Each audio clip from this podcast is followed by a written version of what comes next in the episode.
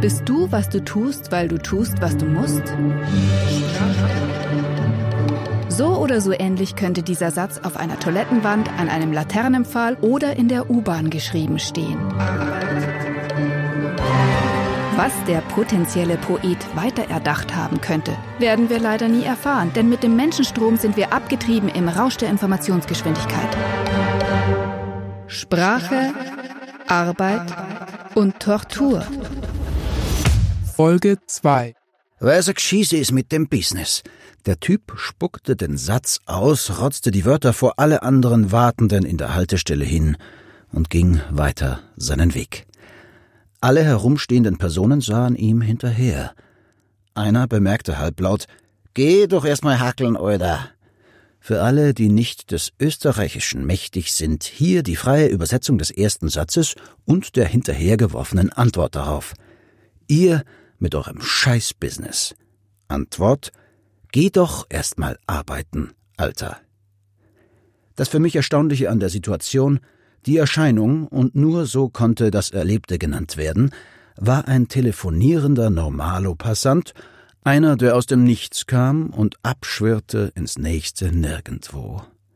Aber er hatte etwas hinterlassen, ein Thema, das uns alle verbindet. Zumindest mich mit dem Antwortgeber.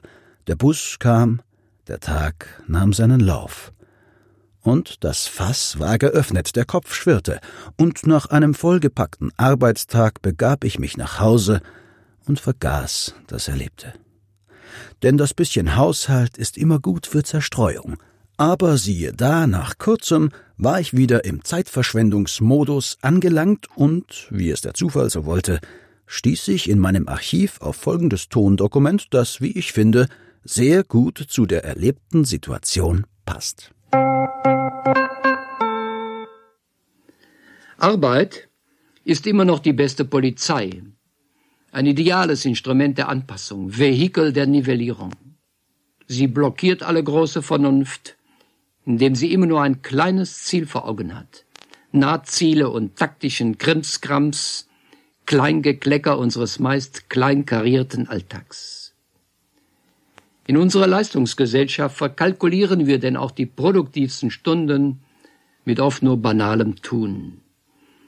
Während wir der Muße, der Kunst, der wirklichen Freizeit nur die Reste unserer Zeit, unserer Kräfte, unseres Vermögens widmen.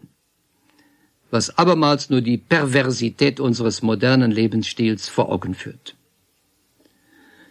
Das große Idol jedenfalls von einer sogenannten Produktionskybernetik mit der man so verschiedenartige Kategorien wie Wirtschaftlichkeit und Menschlichkeit, Rentabilität und Humanität in einem und demselben System zugleich befriedigen will, das ist bisher ein zu schöner Traum geblieben. Sie hörten im Nachtstudio einen Vortrag von Heinrich Schipperges über wandelnde Medizin, von der Heiltechnik zur Heilkunde. Dem ist nichts hinzuzufügen, außer vielleicht die Aufforderung, weiter Fragen zu stellen. Endlich eine Arbeit? Oder endlich keine Arbeit? Die Frage blieb nach dem ersten Hören diffus im Raum hängen. Natürlich muss für ein Auskommen gesorgt sein, aber es kann nicht sein, dass so viele Menschen durch ihr eigenes Tun, also ihre Erwerbsarbeit, gehemmt sind. Können neue Arbeitszeitmodelle die Lösung sein?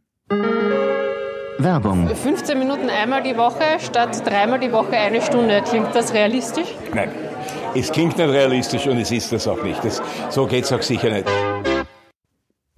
Okay, das war jetzt etwas übertrieben formuliert und sowieso völlig aus dem Zusammenhang gerissen, dieses weitere Snippet aus dem Archiv.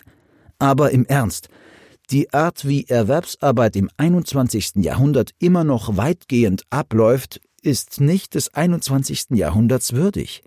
9 to 5, fünf Tage die Woche angestellt oder zwölf Stunden, sechs Tage die Woche scheinselbstständig oder was auch immer, auf jeden Fall am Hackeln, am Rödeln, am Roboten. Das sollen doch bitte die Roboter machen. Menschen für einen Großteil ihrer Zeit auszuschließen von wirklich erfüllenden Tätigkeiten, kann nur eine schlechtere Welt schaffen. Denn das Tun und das Machen, die Kreation an sich, schafft unabhängig vom eigentlich Erschaffenem einen Raum oder besser eine Atmosphäre. Klar, es macht einen Unterschied, wie wir die Dinge angehen. Welche Welt hinterlassen wir? Ist für mich also nicht nur eine Frage der Emissionen physischer Art, sondern vor allem auch eine Frage der geistigen Sphäre, die wir alle gemeinsam schaffen. Jeden Tag.